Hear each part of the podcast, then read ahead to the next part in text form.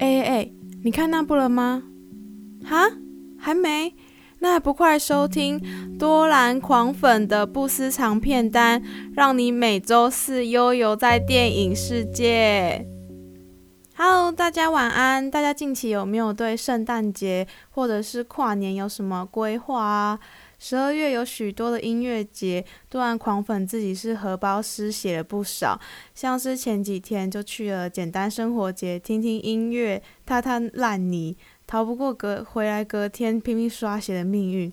现场真的是人山人海，而且原本泥还没有那么的软，那么的烂，结果没想到到后期不知道为什么，明明也没有下雨什么的，然后就。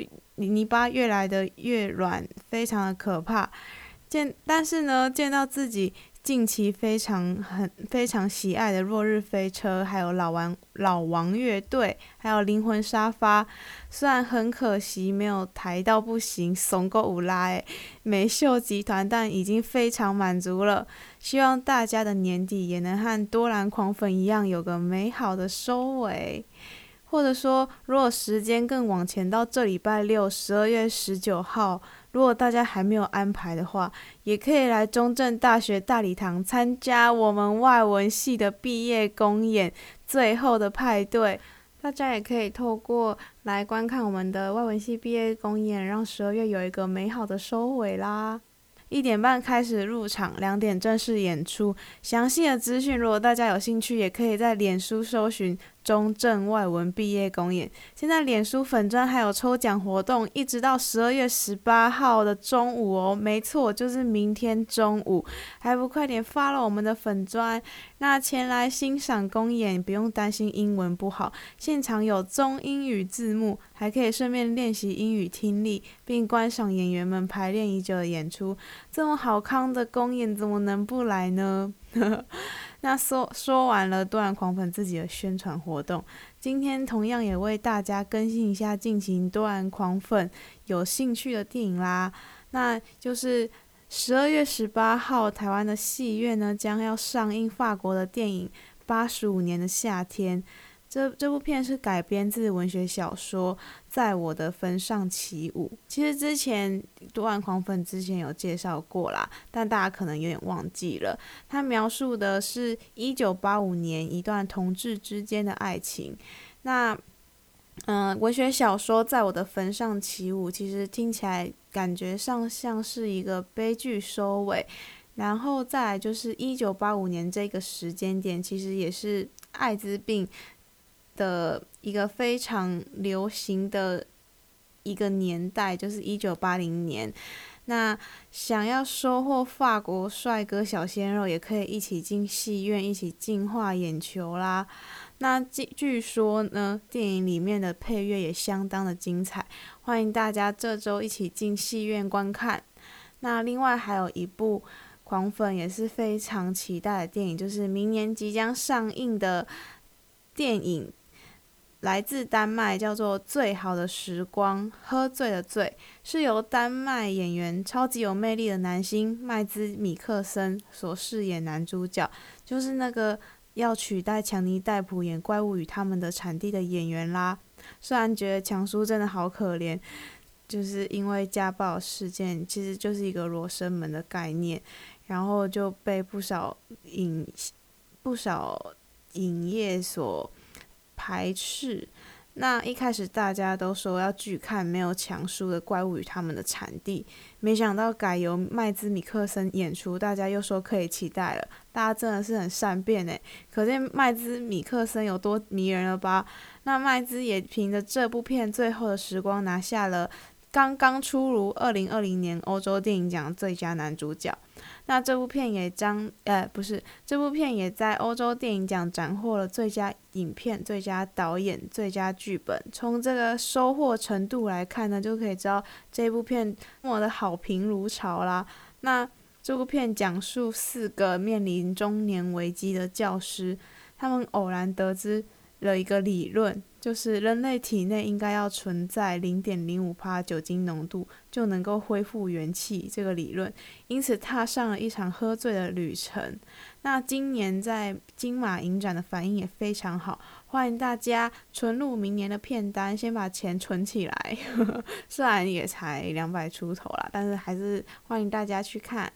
那再来最后一部呢，是明年春天预计在台湾上映的电影《Minari》，描述了韩裔家族的男主角追寻着美国梦，他梦想得到成功，所以他带着一家人搬往美国的乡下，面临适应的问题呢，以及在美国生存的现实问题，还有奶奶搬来同住所遇到的冲突呢。就是希望大家期待这部片啦，也也欢迎去 YouTube 搜寻 Minari M I N A R I 这部片的预告啦。因为目前台湾的片商是传影，他也同时在征求中文翻译的片名啦。那今年在脸书上狂粉看到不少影评推荐，感觉不容许错过。不知道 Minari 会不会承袭去年到今年跻身上流韩国电影的好成绩啦，就希望大家期待喽。未来也欢迎大家和狂粉一起踏上电影之路。虽然现在串流平台真的非常方便，但不得不说，电影院还是不能倒啊！电影就是要在电影院看，才有一种独特的魅力。大家说对不对？那希望大家就踊跃支持好片啦。今天节目的第一首歌就要给大家最近非常爱的美秀集团，他们来自嘉义，其实也是近期我才有开始 follow。然后今天要带给大家是他们蛮早的一首歌，叫做《碎了的目睭》，小颗的眼睛。那下段回来呢，将介绍今天的电影《不爱钢琴师》。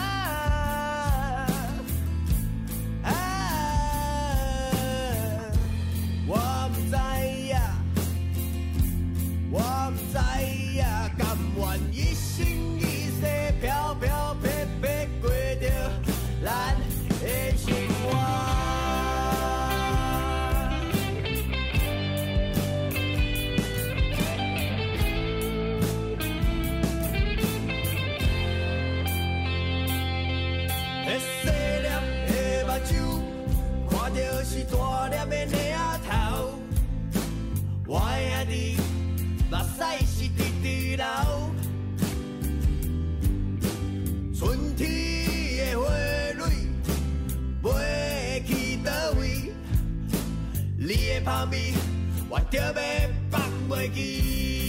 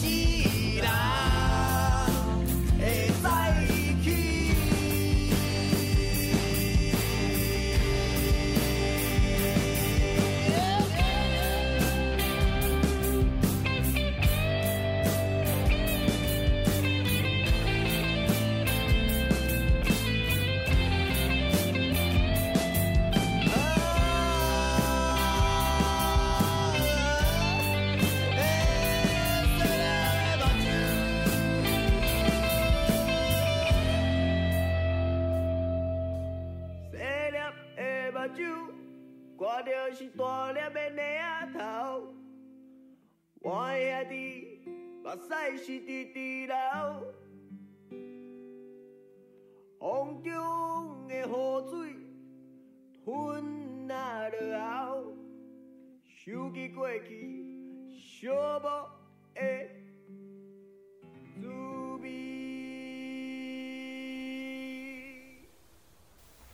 刚刚听完了美秀集团的《碎了的目睭》，真正是怂个有啦。但是今天要介绍的电影呢，是德国德国电影《不爱钢琴师》这一部片呢，是跟刚刚的情绪是非常不一样，是走一个压抑、沉闷、低低沉的电影呢。那《不爱钢琴师》这一部片呢，原名为《拉哈拉娜》，电影里面描述。主角拉娜的一天，那这一天是哪一天呢？是拉娜的六十岁生日。他原本打算从窗户一跃而下，没想到却因为突如其来的警方造访而开始了他六十岁生命生日的这一天，这个郁闷焦虑的一天。那究竟是为什么郁闷焦虑呢？就接着我的介绍来看吧。这一天呢，他先是去银行提领了户头所有的钱。买下了儿子维特当天的音乐会剩下的所有票券，买了一件漂亮的洋装，打算在音乐会上穿，并开始分送这些票券。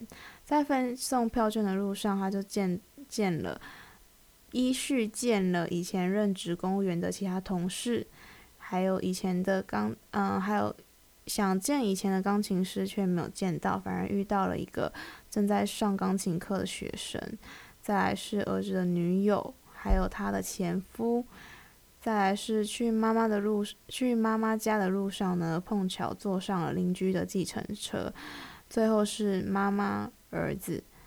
那透过见到了这么多的人，可以从嗯、呃，他与人之间的相处，知道一些拉娜的性格。从与以前的同事谈话透露出，以前拉娜和同事相处并不好。他专横的态度替他树立了不少敌人。当另外一个同事现在接着他的工作岗位的同事问起他如何让别人对他尊重，而不理会别人在背地里对他的一些呃生气的态度呢？拉娜回答说。因为他一点都没有对公务人员这个工作产生过热情过，只是想着把工作完成，就这样而已。对他而言呢，在他心里的梗就是钢琴。然后呢，呃，他到以前的钢音乐教室去找老师，老师不在，他碰到正在上钢琴课的学生在打混。拉娜严正的督促这个学生，并且冷嘲热讽的告诉这一名十三岁的学生说：“你干脆去吹小号还比较有未来。”那见到儿子的女友上前与他攀谈，结果女儿子的女友竟然跟他说起了教导儿子的方式，就是跟他说：“你应该要对你的儿子有信心。”让他怒折断儿子女友拉小提琴的琴弓。要见儿子，却被前夫挡下。前夫告诉他，别在儿子演出前打扰他，因为拉娜总是重挫儿子的信心。于是拉娜前往了妈妈家，唯有妈妈才能稍微镇住拉娜的专横，并告诉他，他总是那么自我中心，难怪没人愿意理会他，大家都离他而去。在这一个六十岁的生日这一天呢，仿佛所有事情都与他非常的不对盘。结果拉娜听了妈妈这一句话，就是说她非常自我中心中心的这一番话，她竟然狠狠的傻赏了妈妈一巴掌。而后呢，他来到了儿子房间抽烟浇愁，结果他偶然看到了儿子的自创曲，并在儿子在嗯。在回来之后呢，和儿子谈话，然后还是忍不住重挫儿子的信心，告诉儿子的自创曲过于流俗炫技，让儿子当晚的演出终究没有办法弹出自创曲。那究竟让拉娜如此封闭、如此专横、如此不理会他人的感受、不留情面的原因是，是为什么呢？那就是钢琴这一件事。那他既然这么喜欢钢琴，为什么当初放弃了钢琴而当了公务人员呢？就是这一部电影要带大家看的一件事情。当初他的钢琴老师对他说：“我为你第一次上台为父母蒙羞感到难过。”当初听到这番话，被钢琴老师狠狠伤害的拉娜呢，于是决定，既然做不好，那就不要做。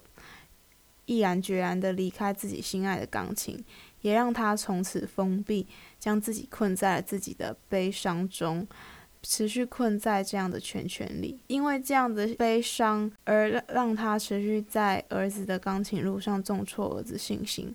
我想是一种见不得别人好的心态，一种嫉妒心作祟吧。当初自己被钢琴老师狠狠伤害。如今也要不断的言语讽刺他一手教琴的儿子，然而儿子与他不同的地方就在于儿子可以持续坚持，而他却因为一番这一番话而一蹶不振，从此离开钢琴，而选择公务人员。在儿子演出之后呢，拉娜以前的钢琴老师拿到票券之后呢，看完演出的当晚，告诉拉娜当初会这样讲。并非是为了伤害他，而是为了要考验学生是否能坚持下去。他告诉拉娜呢，拉娜其实很有天赋，但有天赋的人很多，只是重要的地方差别在于呢，是否能够坚持下去。拉娜因此更陷入了更大的焦虑。既然是因为自己原本以为是自己天赋不够，所以决定离开钢琴。就没想到，竟然是自己让自己陷入了一个悲惨的一生，终究懊悔不再碰钢琴，甚至对钢琴产生了厌恶。那在故事的最后呢，拉娜决定前往邻居家弹起久未碰过的钢琴，展现自己钢琴的天赋，终于宣泄了长期以来卡在他心中的那一个刺的一个悲伤。但之后呢？故事没有告诉我们拉娜是否可以就此释怀，就是释怀自己其实是有天赋这件事，可以继续弹钢琴这一件事，并开始学会如何爱人，如何关心他人感受，敞开自己的心胸呢？还是因此会更陷入忧愁里呢？这部片的结尾并没有告诉我们他接下来会怎么做。那也欢迎大家在看完这部片之后，自己帮拉娜想一个结局吧。那电影里面呢，也探讨亲子关系。小时候，拉娜的儿子维特的钢琴是拉娜一手教的。然而，在妈妈不断重挫他信心的情况下呢，他选择了搬到他奶奶家住，也就是拉娜的妈妈家，切断了他与母亲的联系。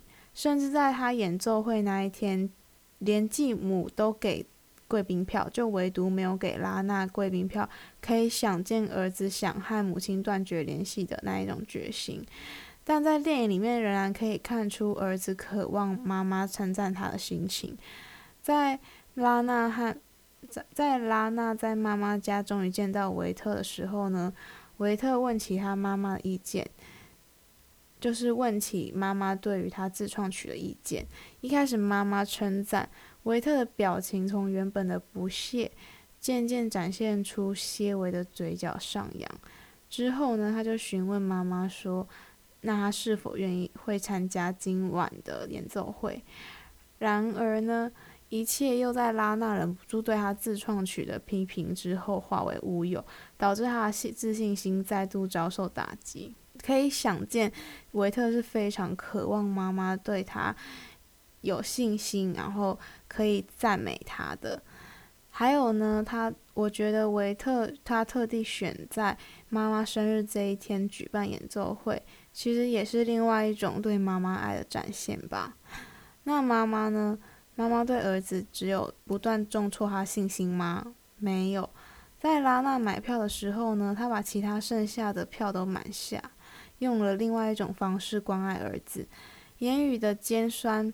不留情面呢，有部分确实也是作为一个唯一说真话的人，别人不敢评论的他给予，然而一再的批评，终究让儿子无法忍受，而决定果断的切断关系，就是用错了方法来爱儿子。那看完这部片呢，我除了为拉娜一同感到悲伤，就是为了为拉娜如此封闭、持续卡在自己的悲伤里面无法走出来呢，我觉得是非常难过的。还有就是大家都疏远他这一件事情，虽然说他对大家的态度是非常专横，导致人家疏离他也是情有可原。我觉得让拉娜变得如此封闭，并非没有道理。当自己热爱的事物，或者说自己认为自己唯一擅长的事情，被自己欣赏的老师狠狠浇冷水，想必是遭受了庞大的挫折。这个这种冷水，不是造就了一个更厉害的钢琴手，就是让当事人变得自卑、失去信心。而拉娜就是后者。我其实并不认同老师对拉娜说“你的演出让父母蒙羞”这句话的教导方法。就是前面有提到说，老师说当初讲这句话其实是为了要考验学生能否坚持下去。但是我觉得这个这一句话是一个非常重的言语，让父母蒙羞这句话是多大的一句嗯，摧毁一个人信心的一句话。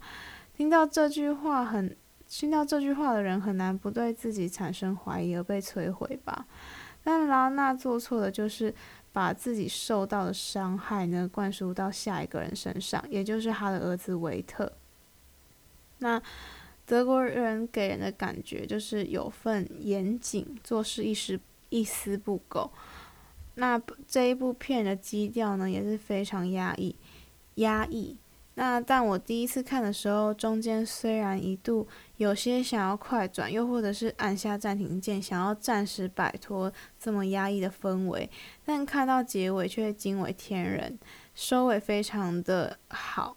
就是不知道大家看了《不爱钢琴师》这部电影之后，是不是也会有同样的感觉呢？那今天的电影呢，就介绍到这里。今天是我们的第十一集节目。也悄悄的只剩下三集啦，把握时间，没有啦，开玩笑的。那也谢谢持续收听的观众啦，希望能带给大家一些平常不太接触到的电影类型。那最后再提醒大家一次，现在不只是 FM 八八点一节目，也可以在 Spotify、KKBox、First Story、Apple Podcast 收听哦。只要搜寻中正之声。不管你什么时候想要收听我的节目《多兰狂粉的不时长片单》，就可以轻松收听。那如果很喜欢，也欢迎一听再听。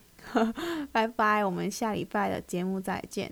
那今天结尾呢，为大家送上也是一个我很喜欢的乐团老王乐队的《安久》《安久》这一首歌。那希望大家一起勇敢释放情绪啦！拜拜。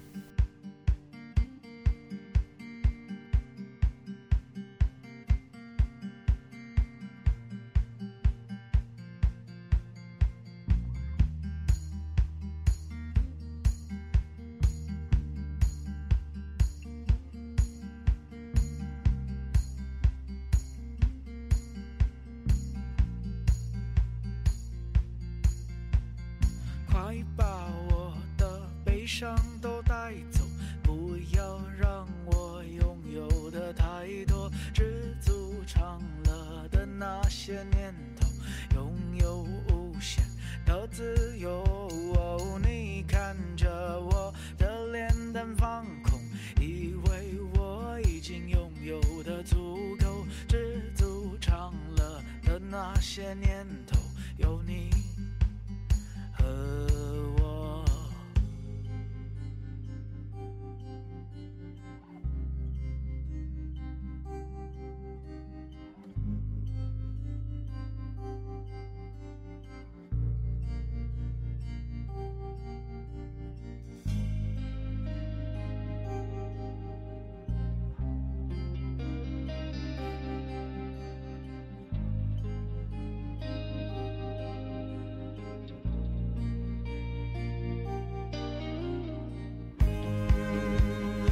快乐与悲伤都写在我们的脸上。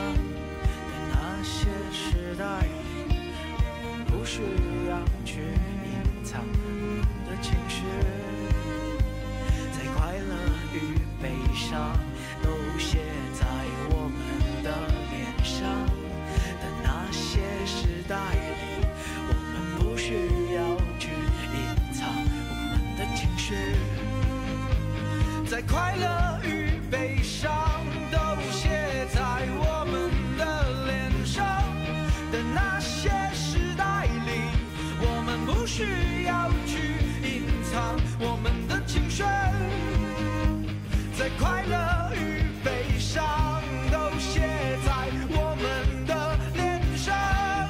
Lush.